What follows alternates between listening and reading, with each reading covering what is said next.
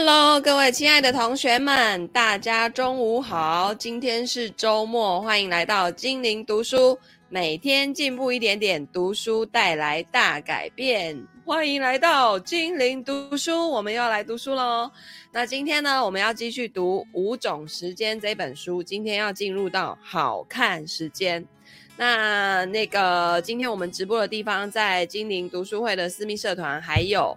呃，华人线上投资理财学院，还有我的 YouTube 频道。那如果呢，你喜欢用人家念书给你听的方式，欢迎那个加入这个精灵读书会的私密社团哦。每天呃周一到周五哦，如果没有其他的事情，中午十二点我会在这边读四十分钟的书给大家听，好吗？然后另外插播一下哦，今天晚上呢有一场那个免费的线上研讨会，是讲关于财务建筑师这个呃职业哈，它的那个相关的一些细节哈。如果说你对于你本身在金融业，然后你对于这个收取顾问费有着强大的兴趣哦，不想要再销售金融商品，就这样一直卖商品给你的客户，你想要转。一个方式哦，然后去服务你的客户，给客户更有质感，并且呢，可以在未来长期的去打造你的个人品牌的这一个方式的话呢，欢迎你报名晚上的线上研讨会，好吗？好，那接着呢，我们就要开始来读呃这本书的第四章，叫做“好看时间身体主义”。这里有一句话非常非常的。重要哦，就是每个四十岁以上的人都要对自己的脸负责，嗯，对自己的脸还有身体负责。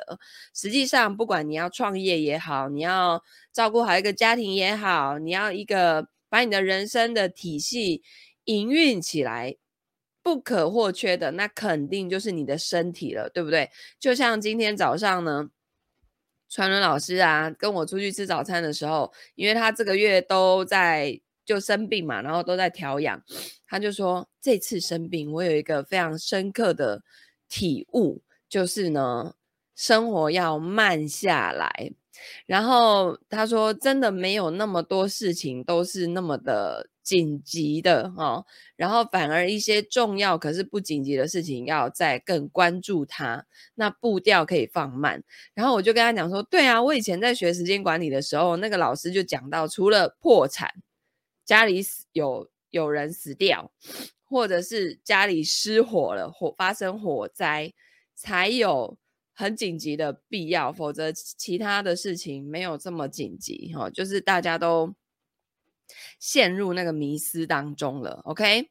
好，那所以呢，这边提到的是人跟人的差异总是先于思想、经历跟教养，前胜呃呈现于人前，明显于身体之上。很多时候呢，试图了解一个人的人生，只需要阅读他的身体。因为他的身体啊，已经忠实记载了他的命运。那这句话我曾经写在二零一三年出版的一本书当中。现在回想起来，我是在那一年在生存时间与赚钱时间的喘息之中，空前重视好看时间的命运呢。大概会有四个契机，让你确定的想要好看时间。第一个会出现在你，呃，繁忙中病倒的时候。第二个呢，会出现在你裸体站在镜子前面审视自己身体的时候；第三个会出现在你看到极少数同龄人的样子的时候。好的，配文来了。然后第四个呢，就是当你发现改变自己的样子是你眼下唯一能改变的现状的时候。好，所以好看时间它跟你的身体健康有关系。所以呢，传荣老师他就是繁忙中病倒的这个时刻哈，所以他现在会非常非常比过去再更关注身体一点。那我呢，可能就是裸体站在镜子前面，看到自己身材的时候，就会觉得 Oh my God，是时候改变了，对吧？无论是皮囊还是内在，所有呈现结果的事的内在逻辑其实是一致的，都在于你经过观察跟体验，给自己设立了一个什么样的人生标准。这个标准呢，在你内心里面达不到，你就会难受，会辗转反侧。那过别人的关难，过自己这关最难。好。那出场顺序哦，这什么意思呢？在二零一八年的每一次五种时间的现场巡回演讲当中啊，好看时间本来是第一个出场的。在那个时候呢，我告诉大家，他排在我。好，同学午安，午安，午安，午安。然后佩文说，我一直只要有好看的外表。呃，对，但是女人哦，四十岁之后呢，内在跟外在同样重要，好吗？而且到最后呢，能够让你胜出的，实际上是内在。内在呢，有智慧才会有金钱。好，那呃，他说，他说呢，他之前在那个演讲场合里面，他。第一个跟大家讲，就是排在他五种时间优先级的第一顺位都是好看时间哦，到现在都是。可是那时候是四十岁的我啊，忽略了一个重要的事实，那就是好看时间是用了很多年才攀爬到优先级的顶部的。当我因为生存时间而体力不支的时候，当我在度过赚钱时间之后的喘息的时候，当我有一天终于达成了一个。呃，旷日持久的成就之后，认真的照了照镜子，惊觉日程表里面呢、必须优先安排上这件重要的事情，所以呢，他才从此必须开始锻炼，必须开始保养身体了。所以，我们大部分的人都是这样子，就是我们其实是把生存时间跟赚钱时间排在优先顺位，然后好看时间通常是。要不就是出了问题，要不就是真的是肥到一个爆炸，已经完全没有衣服可以穿了，你才开始会重视这件事情。所以在呃时间管理觉悟的早期呀、人并不是真的要去管理时间，而是发现有一些事情被逼着非做不可了，对吧？像来找我们做财务规划的人，很多人。他不是来预防的，他是来治疗的，就是他已经做了很多错误的财务决策了，然后发现说完蛋了，所有的东西集合在一起产出来的结果，日积月累下来就是一团糟，于是呢就会想要来做完整的财务规划哈，那这跟那个养护身体是很一样的道理嘛，那再是呃就是说。当几件非做不可的事情堆叠到一天当中，然后又时间有限的时候，人们才会开始思考排列组合。那好看时间呢？按理说应该是一件非做不可的事情，可是人们永远只会在赚钱时间启动后很久，才会真的发觉好看时间不可或缺。哈，包括作者自己也是。那就像手机电量充足的时候，你根本就不会去想要充电嘛，只是一昧的继续用手机。那当手机提醒你说电量已经剩下一点点的时候，你才会不得不去寻找电源。后来你找到了随时充电的窍门跟节奏，一切就好多了。你因此呢，信心十足的感觉手机可以一直这样子用下去。那马斯洛呢，提出人的需要有一个从低级向高级发展的过程。第三层呢，就达到了社交需要哦。那呃，马斯洛那个。大家都知道嘛，哈，人人类动机理论就金字塔，然后底层是什么？生理需求，第二层安全需求，第三层归属跟爱的需求，第四层尊重的需求，以及最上面那一层自我实现的需求。好，那也就是说呢，当生理需求跟安全需求都被满足了以后，人人都希望自己会。就是充满魅力呀、然后人家都会很喜欢你呀、所以好看的人呢，的确天然就会招人喜欢，因为人眼啊对秩序感的偏好，那些符合数学比例的面容跟身材一出现，就会带着光环效应，所以人人呢都想要成为好看的人。那一旦我们意识到好看的红利啊，就会开始源源不断的为此付出代价。首先，我们就会付出时间的代价，会研究、对比、模仿，把能让自己变得好看的时间都预留出来。然后呢，就是络绎不绝的金钱代价了，包括什么穿戴啊、化妆啊、花钱请教练锻炼啊、养护啊、医美啊，对不对？以及呢，其他可能让人变好看的一万种手段。历史上所有传说中会令人变好看的手段啊，无论科学有效与否，都有人用过。因为好看带来的好处实在是太多了。你的外表跟能力啊，共同决定了你的命运。那在是不是校花有很多福利？呃，我之前有做过的个案呢、他们有人就每年花在医美上面的钱约莫四十到八十，然后有一个一百二十万台币的，所以那真的就是要花大把大把的钱，就是为了维护那个好看，对吧？那在五种时间的现场课上，由于听课的学员大多是女生，所以好看时间这个分类出现了之后呢，受到了一小撮男生的质疑啊。他们认为分类的意义能够理解，但是名字就过于女性化了，不宜纳入概括性的时间管理，叫做健康时间，是不是更有逻辑一点哈？因为呢，如果一个男生呢、啊，在自己的时间管理列表当中写下“好看”两个字，而感到不适，那么这个问题呢，可能关乎长久以来传统价值观的裹挟哈。人人都需要变好看，在五种时间里面呢、啊，好看是不分男女的，好看时间仁慈而宽容，在岁月中回报众生，欣然涵盖所有的性别。如果在探讨时间管理结构的开端，男性就要主动把好看时间从自己的人生中去摘除，那这就意味着未来人生必定也没有好看可以收获，那可就真的不会好看了。哦，所以更重要的是什么？在好看时间里面啊，健康作为好看的必要条件是必须存在的基础。在健康之后，追求还远远没有结束。这个呢，就关系到该如何定义“好看”这两个字了。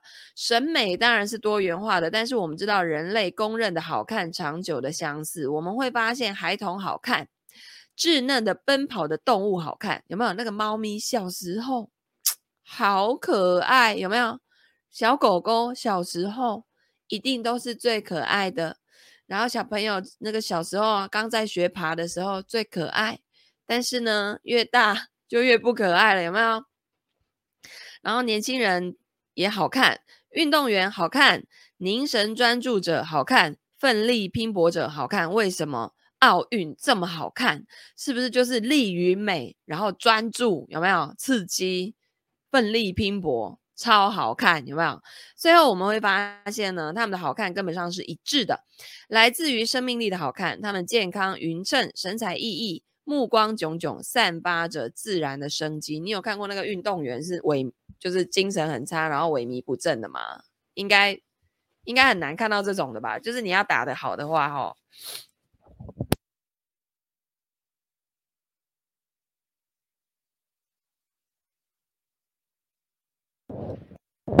今天一下雨啊，那感觉那个身体湿气有点重。然后最近呢，就是你湿气重，然后你就会流一点汗，对不对？然后你又吹电风扇下去，马上就开始流鼻涕。不过还好，不会像以前这样子，就是会痒啊，然后过敏到一个不行啊，眼泪鼻涕齐流的那种感觉哦。好，所以啊，运动员他其实就是这样的感觉。那人类呢？在审美的很大程度上是关乎于生命力的强弱，就像头发茂盛跟稀疏，我们认为前者会更好看。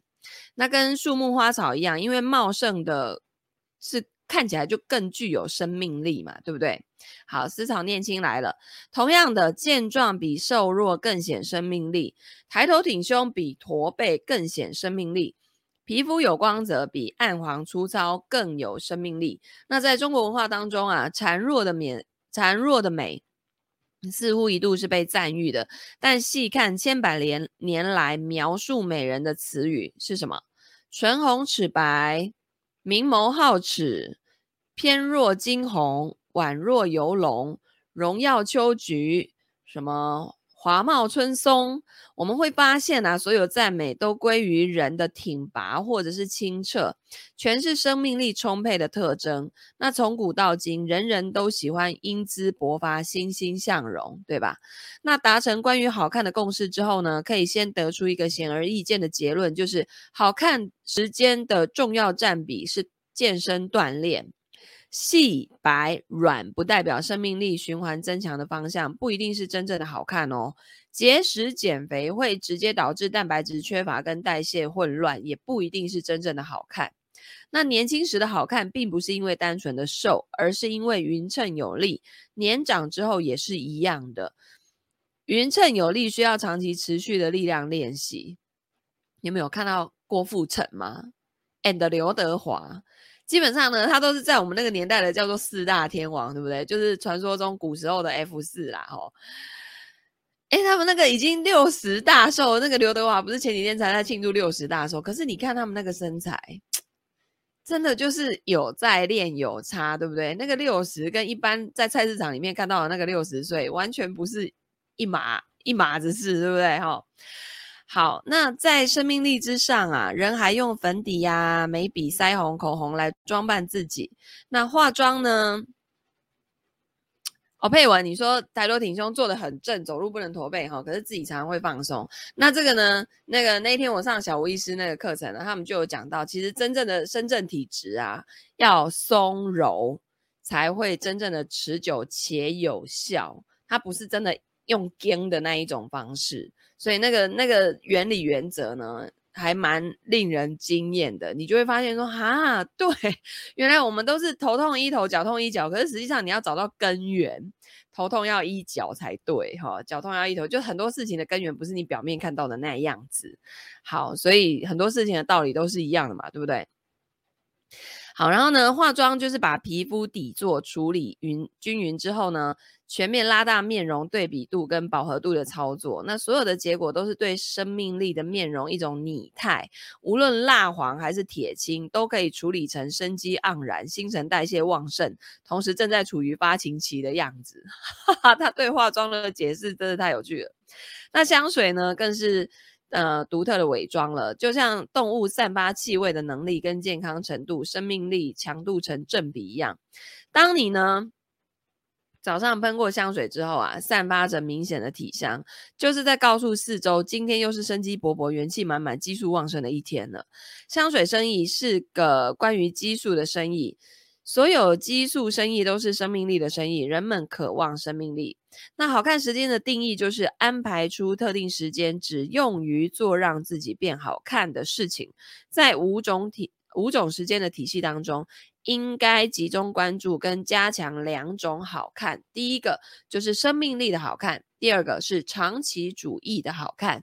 借鉴中国传统道家说的“内用成丹，外用成法”。内丹跟外法是完全不同的作用规律。内丹是用修炼以跟自己的身体达成契约，可以类比规律性的健身锻炼，是演员修炼的底子。而外法呢，就相当于服装啊、化妆啊、道具，然后更需要频繁的变换。可是呢，真正的修炼目的在于不管啊、不扮亦是本尊哦，意思就是你你素颜就跟你。是一样的，就是你有打扮跟没打扮的差别不会太大哦，这是我们真正想要修炼的目的嘛，对不对？就是你就不用靠那些外在的东西去撑撑你那个样子，你本来就好看。所以呢，我们在呃，我曾经就听说过，你把身材保持好了，练好了，你的衣服其实随便穿就好看，因为你的肉啊，肉本身它就是一件衣服，好不好？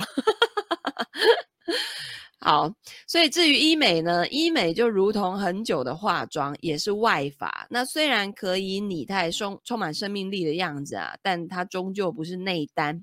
那按时间使用功能的属性来划分，只要划分了单位时间用于变好看，不管是内丹还是外法，都属于生命中的好看时间。那好看呢，手段繁多，有什么？健身锻炼啊，化妆美容啊，按摩泡澡啊，美甲脱毛啊，医美整形啊，所花费所占用的时间都属于典型的好看时间。但是如果你想要更恒久的跟肉身达成契约，你需要安排的重点叫做内丹好看时间。因此呢，你是否处在好看时间当中啊，是非常容易判断的。哦，这个喷香水的艺术真的就是一个。你要让喷到让人家就是经过你隐约闻到，感觉是你的体香，然后微微的，而且要让人家好奇的想要再闻下，就觉得这个味道真的是很不错耶。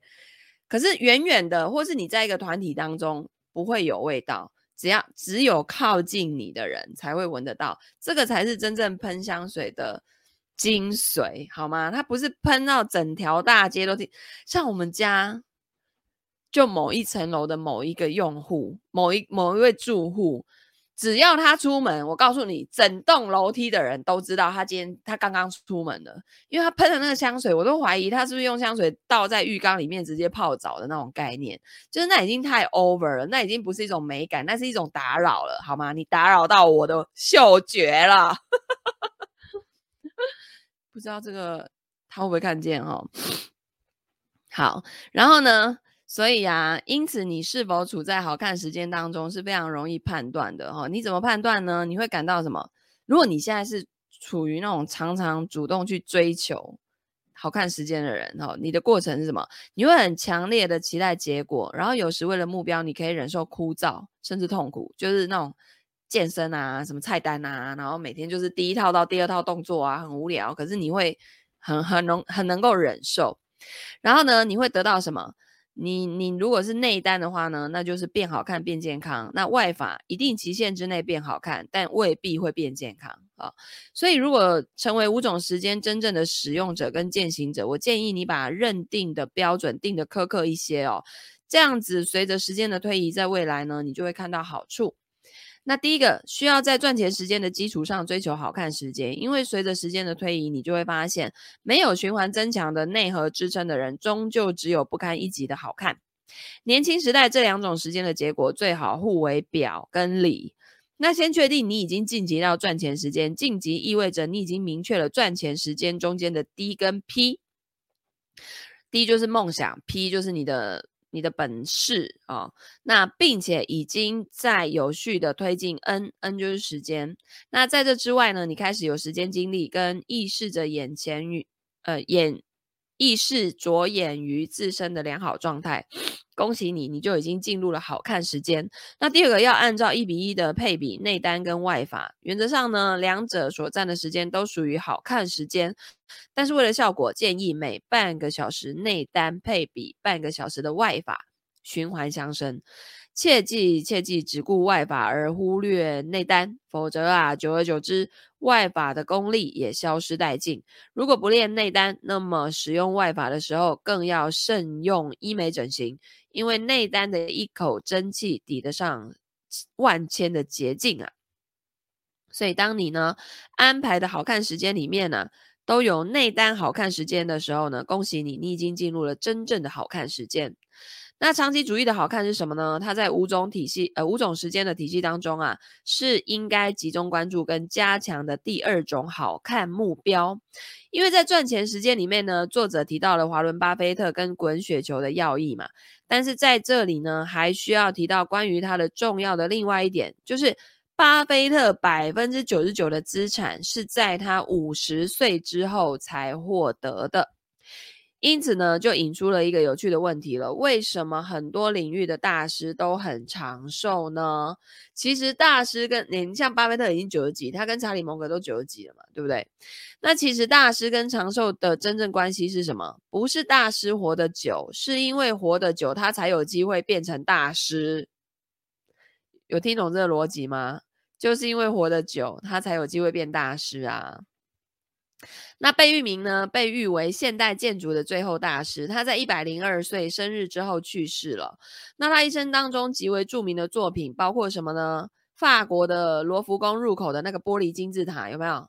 哦，你你你们你们应该有有人有去过对不对？法国是我一直很想去，但是又有一点尴尬的地方。听说那个时装周的时候啊，你不用去看那个伸展台，你不用去看那个时装秀，你走在那个巴黎的街头。整条整个巴黎就是在办时装周的概念，这我完全可以理解。我之前去那个奥地利的时候啊，那边人的穿着真的就让你觉得好有质感哦，连那个阿嬷带孙子去公园玩个沙，你都觉得 好时尚，你知道吗？那个配色，那个哇啊，欧洲人真的就是啊。对，所以我觉得这个也是可以值得一看的哦。那呢，那个时候他都已经七十一岁了耶，然后又在八十七岁的时候设计中国驻美国的大使馆，八十九岁的时候呢，在自己的故乡完成苏州博物馆新馆的设计。可能在他七十岁的时候，跟他在同样水准的潜在大师也存在，但是在那之后呢，贝聿铭又改造了三十年的房子，完成了一生中一系列的重要作品。然后呢，寿司之神啊，有一个寿司之神叫做小野二郎，他是一九二五年出生于日本，那现在已经九十五岁了，曾经是全世界年纪最大的米其林三星主厨。而《寿司之神》这部纪录片拍摄于二零一一年，当时他就已经八十六岁了哈，但是呢，就职业的年头啊。料理界已经是无人能出其右了哈，毕竟小野二郎从事料理行业超过七十年哦。我如果可以在财务建筑师这个领域待一个七十年，你说我还能不成为大师吗？我肯定是师。灭绝师太等级了，应该是林州嘛等级了吧，对不对？哈、那德国哲学界呢也做过假设哦，认为康德如果在五十七岁之前就去世的话，那人类世界只是失去了一个自然科学家跟不错的哲学教授。但是就因为康德活到了八十岁。得以继续深入哲学研究长达二三年，所以德国多了一位人类历史范围堪称伟大的哲学家跟思想家。所以呢，并不是大师都高龄，而是高龄者才更有可能成为大师。因为根据终极等式呈现的幂次曲线上，他们有足够的 n 来触发质变点。那赚钱时间当中啊，最大的瓶颈就是你的健康跟你的生命。你此生是否能够按照追悼会策划表中生平所言，来实现愿望，前提就是你可不可以活着见证自己的余生。所以呀、啊，下决心活着见证自己的余生，兑现以下两点：第一，有生之年不下人生这一张牌桌；第二，时间看得见。好，把好看时间贯彻到长期主义的维度，保障你的身体机器良性运转，才能健康的持续行走在终极等式的曲线上，充满生命力的不断循环增强，让你的 R 足够的高，让你的 N 足够的久，亲眼见证质变点的到来，笑到最后的。才是赢家，知道吗？哦，所以短期，昨天我做了一个财务规划的个案，在谈报告书的时候，他因为大家我发现就是一八一九年很多人才开始进入投资的领域，哦，还没有看过那个零八年那时候的惨状，就是那时候就算很惨，你没有投资，可能也没太大感觉。如果你自己工作还算稳定的话，那就是他说啊，我就看到我身边很多人啊。然后这几年一年都赚个十五趴、二十趴、三十趴的都有啊！我说，你知道全世界可以做到年年二十趴的，大概就那几个人。然后其中一个最有名的是谁？就巴菲特。连巴菲特这种咖，他也只能每年做到二十趴。其他人又要工作，哎，人家巴菲特他是整天在看书，整天在这里面钻研的人。然后他有各种的工具、各种的方法、各种的策略可以去做投资。然后其他人，你可能是你可能是有其他的行业，你可能有其他的工作要做，还要顾小孩，还要各种，对不对？然后你有花的时间有比巴菲特多吗？然后你怎么会期待说你要赚十五趴、二十趴，而且每年？这根本就是一个错误的期待啊！你你想想看，你上班。上班上班族一个月了不起十万，这算是很厉害的上班族，对不对？好，你说那个高薪族群，医生、什么会计师、律师，各种师，好了，他一定也是要有做才有钱的那一种嘛。他要出庭，他要他要出来看诊，他要那个接案子才会有收入的。这样的人，我当做你年薪呃月薪三十万、五十万，好不好？够高了吧？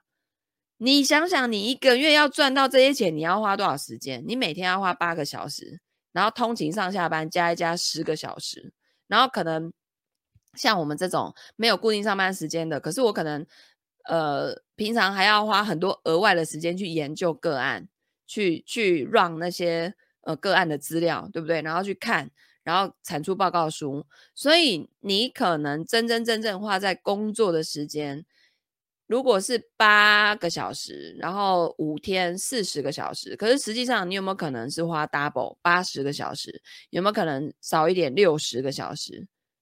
然后你花六十个小时的时间，你可以赚到三十万一个月，或甚至是上班族的薪水三万块、五万块，你可能要花六十个小时去赚这些钱，你怎么会期待你只看两个小时的财经节目，然后得到一个？方向得到一个人家讲的最近的航海王、钢铁王假设，然后你就去投资，然后你就要期待你可以赚到那样的钱，这不是跨流贵吗？这想也知道不可能嘛，对不对？所以你要怎么笑到最后啊？真的是，就是不要给自己太多错误的期待，太莫名其妙了，好吗？这个市场呢？很容易赚到钱，但是在很容易赚到钱之前，他会折磨你呀、他真的就是把你揪来揪去哦，哦，给你这样翻来翻去、弄来弄去哦，考验你哦，哦，所以呢，我们的那个 好看时间哦，一定要跟他笑到最后的才是赢家，好不好？那五种时间当中呢，只有好看时间聚焦于花时间关心跟打造自己的肉身，至此务必将内丹好看时间。安排进每天的时间管理当中。说白了，当你理解五种时间的相互作用的时候，你应该要开始调整作息，然后进行规律性的锻炼，做一个真正的身体主义者。那好看时间呢，可以防止你跌落回去生存时间当中。这里说的就是真正的生存了，包括对应的掉头发呀、虚弱啊、颈椎腰椎的问题啊，还有什么肠胃的疾病啊，还有什么现在人最流行的猝死，有没有？是不是一堆人都莫名其妙的什么什么什么主主冠状动脉剥离？那什么东西？怎么会突然就剥离了呢？现在多少年轻人这样子啊，对不对？好，那所以呢，生存时间的底层问题不是疲于奔命，而是竟然已经没有体力去疲于奔命了，失去健康啊，赚钱时间就没有意义了，那人呢就退到最低质量的生活了啊。哦所以呢，好看时间可以引发具身的认知。具身认知这个概念呢，呃，我来念一下哦。有一本书叫做《具身认知：身体如何影响思维跟行为》，那它的作者叫做西恩·贝洛克，是具身认知领域的重要研究者。那它主要指的是什么？生理体验跟心理状态之间有着强烈的联系。大脑可以控制身体，身体反过来也可以控制跟影响人的思维跟行为方式。简单来说，身体的状态跟动作会对大脑思考产生强烈的影响。你就想嘛，当你身体不健康的时候，你是不是什么事都不想做？然后谁来跟你讲什么，你都觉得不要来烦我，就情绪状态都会很差，对不对？好，所以具身认知这个概念呢，可以帮助你马上开始，非常有用。当人积极做出身体动作，动作会反过来影响思维跟情绪。那一个人的思维、动作跟情绪啊，是互为镜像的，镜镜子的镜啊。而人的动作是自身很容易观察到的镜像，知与行之间并不存在必然的先后逻辑。行反过来可以影响知，而且呢，行在知前面，在心理学上得到了论证。Just do it，有着理论依据。因此呢，好看时间的管理在于可以透过展开行为重启你的生活状态，在这个人生低谷的时期显得异常有用。在人生低谷期中啊，多思无益啊，需要立刻开始锻炼站直微笑，动作越多。直服的力量越可以正向积积蓄，缩短走出低谷期的距离。那可以参考具身具身认知理论的研究案例，还包括什么呢？抬头挺胸不驼背就可以鼓励到自己，只需要保持有力的站姿，几分钟的时间就能够增加心理的力量感跟冒险的意愿。跑步确定是会疗愈的。在心情苦闷的时候啊，疯狂的跑圈可以让情绪得到释放跟缓和。那思路不通的时候，来回走动更容易催生新的灵感。好，那那个有一本书叫《高能量知识》，好，它明确的这个就是作者研究啊，表示高能量知识就是在觉得没有信心的时候，站出来装出一副很有自信的样子，也可以改变我们脑内这叫什么睾酮跟肾上腺皮质醇的浓度，然后进而影响行为。嗯、有一本书叫做《知识知识什么什么你是谁》，突然间忘记了，它封面就是一个女的。然后他的姿势就是站着这样子，就是 I'm the king of the world，有没有？有没有看过那个那个铁达尼号？然后那个那个 Jack 跟 Rose 在那个船前面，那个 I'm the king of the world，就是那个手这样子，有没有？那个姿势呢，是会让人家增强信心的。哦，所以你如果要在公众之前演说，然后你觉得哇塞好紧张哦，你就去厕所，然后保持这个姿势，就这样，就这样。好，那具身认知理论呢，也解释了为什么职业运运动员的意志力更强，为什么喜欢运动的人更乐观，为什么演讲者总是喜欢用肢体语言。这个原理的所有叙述跟案例都在论证一点，就是不要磨磨唧唧，请务必在今天的日程中安排好看时间。好，然后呢，我大学的时候就读于这个中国传媒大学的播音系。那我认为，在全中国范围内啊，强调将好看时间作为超级优先级的，共有三大院校，其他两个分别是北京电影学院跟中央戏剧学院。那虽然当时我的导师没有把保持好看的功课分成内丹跟外法，但是呢，教学经验深厚的导师毕竟培养了一批批端正美丽。正大鲜荣的播音员跟主持人，按照当时的说法，如果你发胖了，以至于观众在荧幕上看到你的脸型发生了变化，那你就是对自己没有严格的要求，对业务没有精益求精哦，好严格哦！我的脸都不知道变了多少回了，是吧？你们倒回去看那个之前二零一八年出书的时候多瘦啊，陈老师也是有没有？然后现在哇，整个就是很福气一样，好。然后呢，这个职业呢，从爱岗敬业角度要求从业者必须努力保持好看；从自我管理跟优先级角度来看呢，则是如果你想吃这一碗饭，就不要吃那一碗饭。在某种程度上啊，保持好看的外貌就是播音员主持人的生存时间或者赚钱赚钱时间。如果说播音主持专业的四年学习对我起到了。重要的培养作用。那么，除了用声音跟语言表达专业，我还学到了怎么才能做到端起来吃外貌这一碗饭，就是外表。那养护外貌呢，是播音系的一门重要功课。养护外貌的能力是一项重要的能力。如果想要在这一门功课上取得优异的成绩，首先你要参加七门考试，并且都及格。分别是什么呢？睡眠。饮食、运动、遗传、环境、情绪、保养，而好看的外貌是这七门功课都达到六十分以上，并且综合管理的结果。二十年前，我认为达到及格线是了解他们各自的知识跟原理，并时时谨记。现在呢，我认为达到及格线的本质就在于行动。想要得到好看的结果，好看时间的优先优先级就必须得到保障。外貌这件事啊，应该跟其他所有的事一样，是你的热情、认知、技巧、智慧以及持续的行动，还有投入，注定能获得的结果。人人当然都想要健康啊，好看啊，对不对？但这里所说的是，呃，优先级呢，是把时间表格。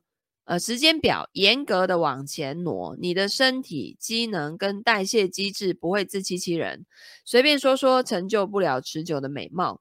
时间表严格前置的意真实意思就是，当我安排好在今天晚上八点到九点的时间健身，这一个小时呢，就成了几乎不可以撼动的时间段。不能撼动的是指什么呢？你不会让你的朋友。然后，爱人或是家人，或是孩子，或是临时产生的工作，随意的占用或是挪动这段时间，对他的坚定程度，体现了你爱自己的程度，对属于自己的时间的重视程度，以及对生活节奏把控的程度。